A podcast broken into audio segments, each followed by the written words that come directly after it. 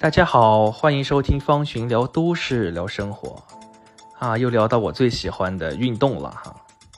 你最喜欢的运动方式是什么？我可以告诉大家，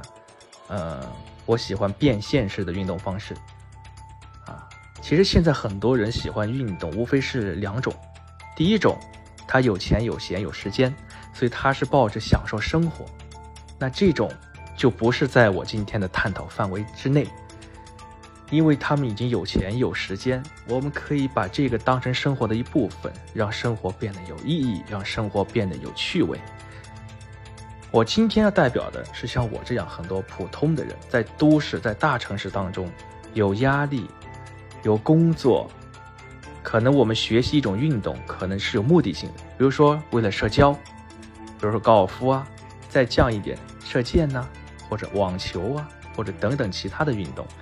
可以增加同事之间的关系，增加与客户之间的交流，甚至是同行业和不同行业之间的这种社交。同时呢，学会一种技能呢，我们可以更多的和别人聊天，和别人共同的去参与，有参与感，有社会融入感。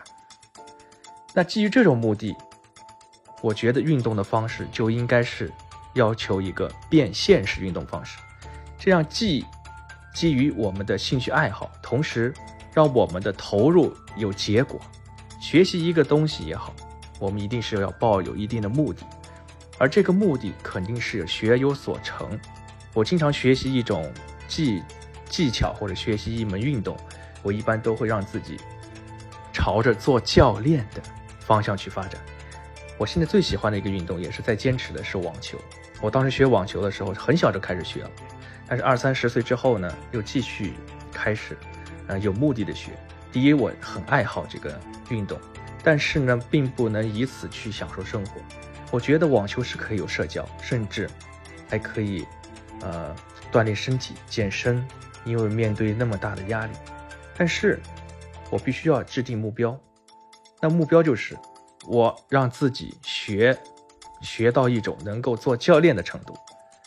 就算最后不做教练，也不靠这个挣钱，但是结果证明了我现在的水平还可以，所以我希望所有在当今社会压力那么大的一些上班族也好，